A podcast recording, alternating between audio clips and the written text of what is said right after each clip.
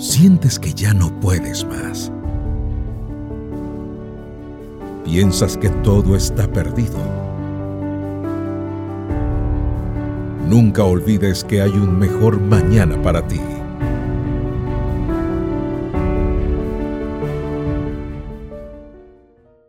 El autor David Berlinski relató un incidente ocurrido en el marco del Holocausto.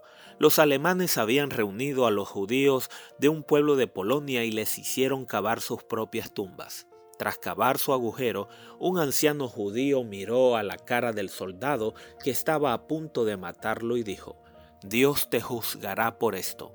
Acto seguido, el soldado le pegó un tiro en la cabeza, matándolo instantáneamente.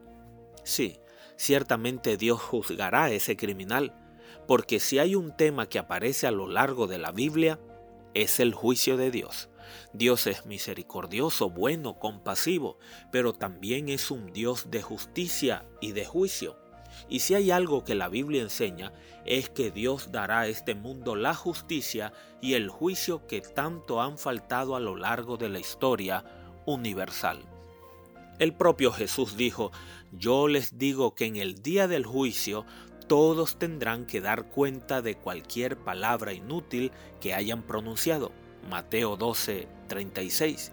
Si todos van a tener que dar cuenta de cada palabra ociosa que pronuncien, podemos tener la seguridad de que también sus actos serán juzgados.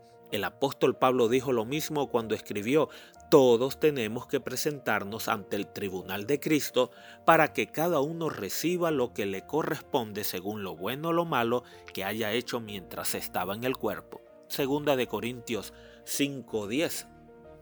En toda la Biblia se nos dice que Dios es bueno, justo, ecuánime y bondadoso.